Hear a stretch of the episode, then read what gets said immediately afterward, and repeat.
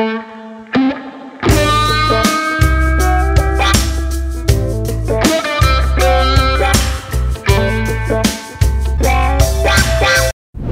¿qué tal? ¿Cómo están? Bienvenidos otra vez a este nuevo video. El día de hoy eh, soy Larry Salas de larrysalas.com.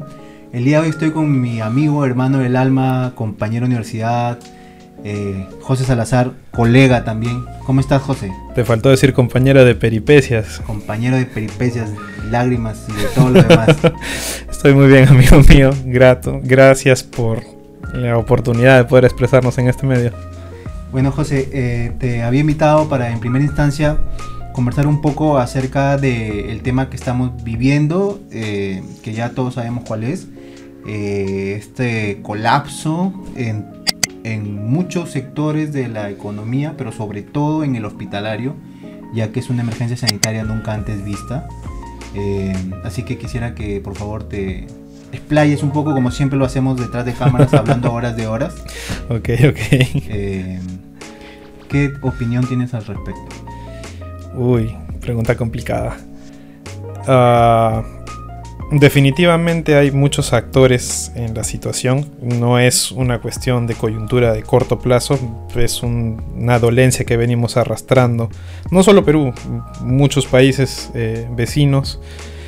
Eh, por una serie de manejos, vamos a denominarlo de esa manera, que nos han llevado a esta situación ¿no? y que en la actualidad no lo hemos podido manejar de la mejor manera dada la infraestructura con la que contamos. ¿no? Entonces, en realidad no había mucha, mucho, mucho margen de maniobra considerando esta, esta situación. ¿no? Entonces, lo visto ha sido lo que tendría, y aunque no hubiéramos querido, que pase. ¿no? Entonces... ¿Qué tanto repercute eso en la arquitectura? Ya que sabemos que los hospitales han colapsado, sabemos que no estábamos preparados para eso. Y específicamente vamos a tocar el tema de la arquitectura hospitalaria como tal. Antes de que suceda todo este problema que estamos viviendo mundialmente y que ya desencadenó o que en todo caso expuso el problema gravísimo que tenemos como país y en Latinoamérica en general creo, este sobre la arquitectura hospitalaria y las características, eh, los materiales, el, diseño y demás factores que abarcan en este tema y que hacen que ahorita estemos en un problema grave.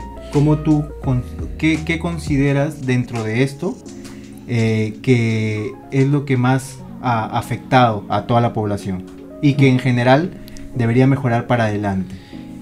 Bueno, para comenzar, que nuestros hospitales no son en su gran mayoría infraestructura nueva. Siempre eh, hemos dado un reciclaje a la infraestructura que hemos tenido. La hemos ido ampliando y mejorando en, ciertas medidas, pero siempre olvidando un aspecto que es fundamental, ¿no? El tema humano dentro del, de la infraestructura propiamente dicho de la edificación, yo como siempre lo hemos discutido, te he mencionado mi, interés por el hecho de afianzar, digamos, una, condición dentro de las infraestructuras, ¿no? que la persona que las utilice se sienta no solamente ligada por, por, el uso de la infraestructura, ¿no? sino por cómo se siente en la infraestructura, que es una parte que creo yo los hospitales adolecen bastante. Si lo comparamos con otras realidades no tan lejanas, ¿no? por ejemplo Chile, o por ejemplo Brasil, ¿no? Que son tienen algunas características un poquito mejores en ciertos aspectos, ¿no? Que vamos a ir detallando un poco más conforme vayamos em, ampliando esta discusión.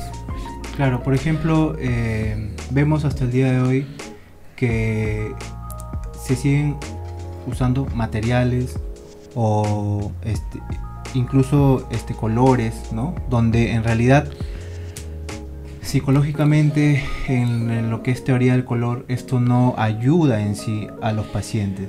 Mira, eh, varias veces hemos tocado el, el, tema del color en arquitectura y siempre hago referencia a muchas de las cosas que leo, ¿no? Tú sabes que me dedico bastante a, a buscar tesis e información, revistas, libros.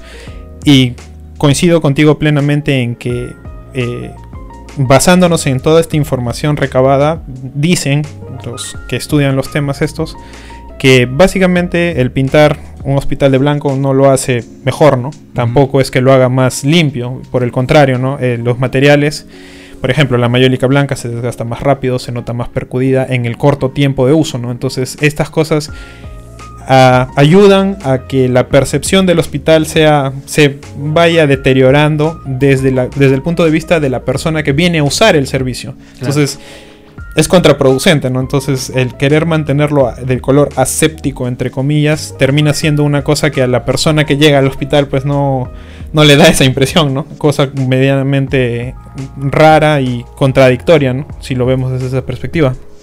Claro, y en cuanto a, por ejemplo, los enchapes, por así llamarle, o los revestimientos en eh, divisiones verticales como muros. Mira, en ese aspecto eh, suele, solían usarse bastante el tema de las mayólicas.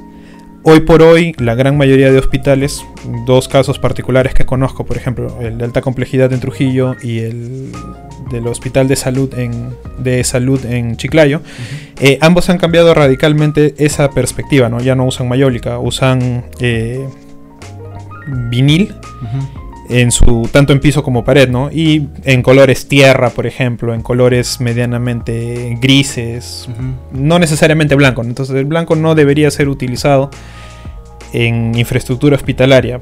Por eh, uno, lo que veníamos diciendo, y lo otro es porque la idea es darle más familiaridad, más, más sentido de acogida ¿no? a esta clase de infraestructuras.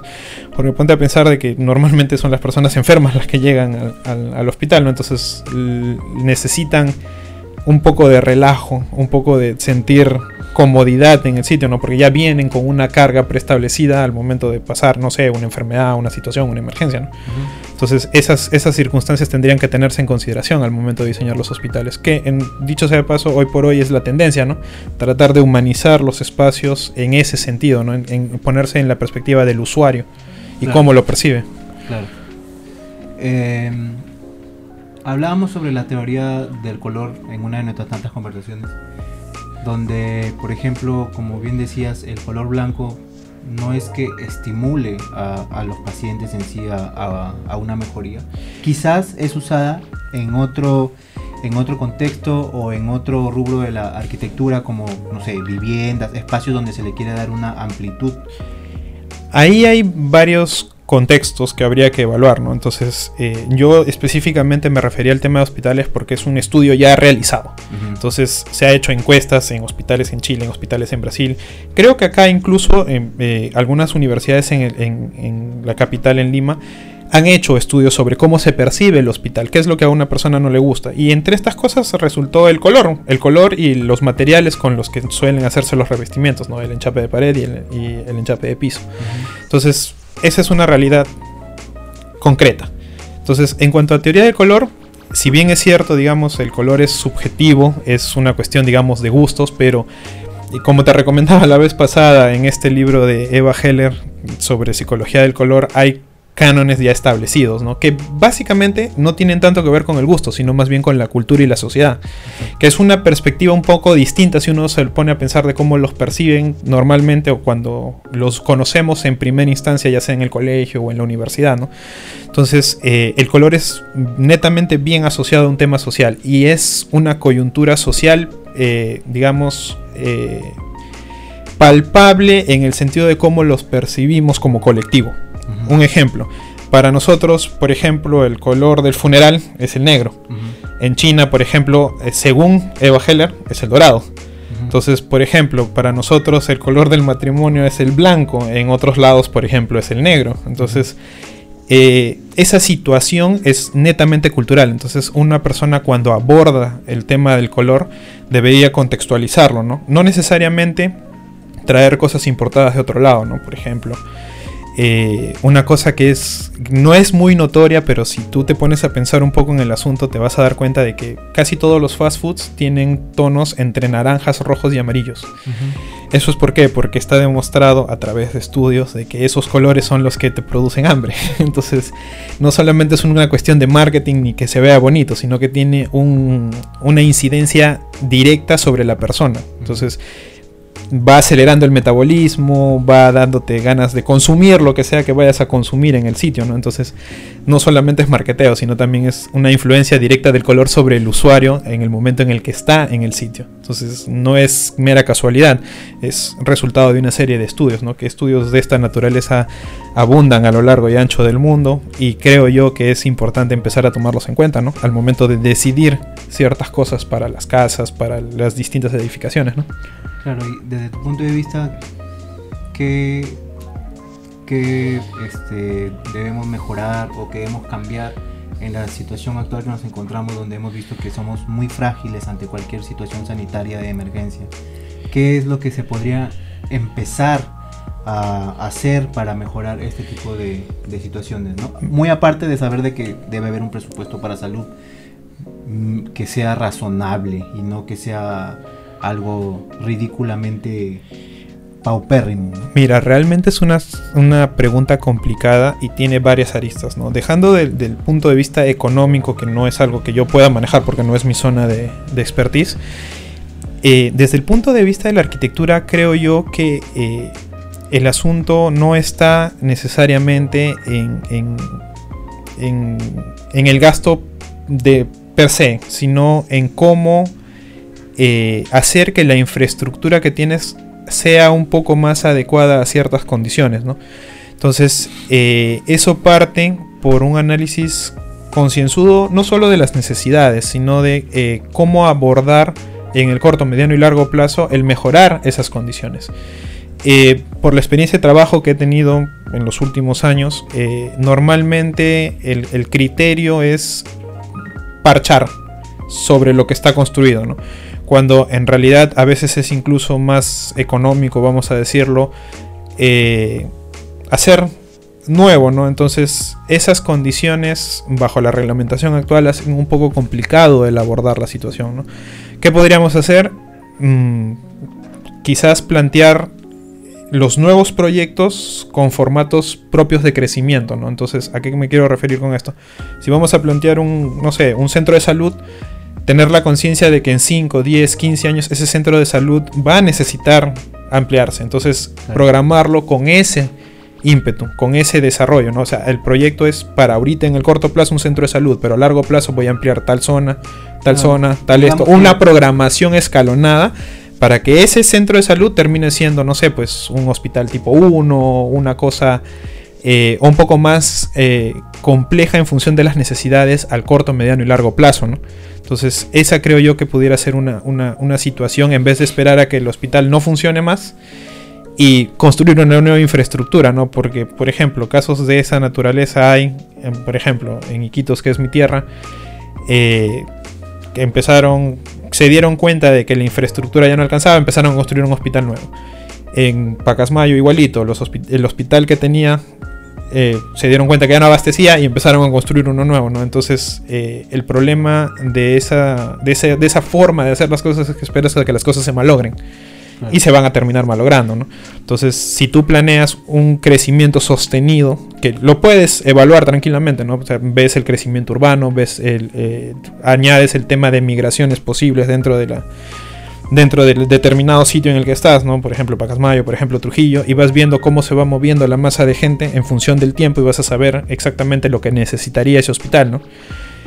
Y vas acomodando el proyecto en sí a distintas fases, ¿no? La fase 1 sería la implementación, la fase 2 un determinado crecimiento, fase 3 así sucesivamente, ¿no? Digamos que la programación que debería ser para un hospital o para un centro de salud donde no solamente sea, eh, digamos, estática, sino que vaya de la mano con la proyección social, con las necesidades. Pero es que es lógico, la ciudad es dinámica, no importa qué tan estática la puedas ver, ¿no? Y lo otro es de que las necesidades son mucho más dinámicas todavía. La población crece más rápido, las necesidades de la población crecen más rápido, la infraestructura debería estar acorde con ese crecimiento, ¿no? Y en nuestros casos no es así. No es así. Eso, o sea, muchas veces eh, en, en países como el nuestro, eso no va, o sea, yo sé que es lógico, pero, no para las autoridades no es lógico. No solamente para las autoridades, sino que el, principal problema debería ser el proyectista, ¿no? El proyectista debería ser consciente de que eso, el objeto arquitectónico es dinámico, entonces él debería ser el que diga, este es ahorita, en 5 o 10 años esto debe ser esto. Y él mismo programar la forma de crecimiento, ¿no? Porque él es el que está abordando el diseño. Claro, yo me refiero a que eh, vamos a suponer que hay una licitación para hacer el expediente técnico de un centro de salud. el terreno que te dan solamente es para ese centro de salud, o sea, no te dejan un área de proyección en la mayoría de casos. En esos casos, por ejemplo, y el Estado debería tener mejores criterios para poder abordar esta clase de cosas, ¿no? Porque eh, el Estado debería ser el que te diga, sabes que el terreno solamente vamos a usar el 50% considerando un posible crecimiento. ¿no? y es más, en la normativa está, me, da la impresión de que en el tema de hospitales, cuando se selecciona el terreno, el máximo uso que se le puede dar en un principio es el 50% y se proyecta el 30% adicional para crecimiento. ¿no? Nunca se da a nivel de expedientes técnicos porque no se plantea de esa manera, pero debería plantearse porque incluso la norma lo contempla. Mm. Entonces ahí hay, un, ahí hay una serie de, de, cuestiones, ¿no? Claro, porque seguimos viendo hasta el día de hoy que los alcaldes inauguran un pequeño centro de salud o puesto de salud o posta, como se le llama. O sea que obviamente no tienen ningún área de proyección. Eso también eh, juega mucho en cuanto a, cómo seleccionas el terreno, ¿no? Entonces, eh, normalmente lo seleccionan por una cuestión de factibilidad. Eh, prefieren evitar problemas, entonces seleccionan lo más rápido y saneable posible, ¿no? Que no debería ser el caso, ¿no? Deberías buscar lo óptimo, ¿no? El terreno óptimo para la ubicación, para el desarrollo del proyecto. Bueno, em, yo tenía, quería eh, consultarte otros temas también acerca, por ejemplo, de ya saliendo un poco del contexto de lo que estamos pasando ahorita, que quería más o menos empezar con eso para involucrarnos, porque como profesionales creo que nos debemos involucrar con lo que está pasando. Eh, y esto que, o sea, todo lo que diariamente vemos en las noticias del déficit hospitalario, de las camas, y todo esto eh, que está siendo improvisado ahorita, pero que es claro, nadie sabía que esto podría suceder. Ahora ya sabemos que sí, o sea, yo estoy más que seguro que esto va a volver a suceder muy pronto. Y entonces eh, hay una responsabilidad como profesionales y también de parte del, del Estado, creo yo, de empezar a, a, proponer soluciones a largo plazo, no, no en un corto plazo, sino en un largo plazo para que esto no nos vuelva a agarrar así y no estemos eh, improvisando este, para salvar gente, ¿no? que obviamente es necesario. Es realmente posible y creo que va a ser una práctica a futuro el no pensar solamente en el corto plazo al momento de, tratar de invertir en una infraestructura. Creo yo que justamente esta situación nos ha o nos, nos ha demostrado de fea manera eh, que necesitamos proyectar. Entonces, siempre a futuro y siempre considerando parámetros no solamente plausibles desde los números, ¿no? sino también eh, yendo un poquito más allá, tratando de que las cosas eh, sean lo mejor posible. ¿no? Entonces, eh, creo yo que va a tener que haber cambios en la forma en la que pensamos abordar los proyectos a futuro, por supuesto.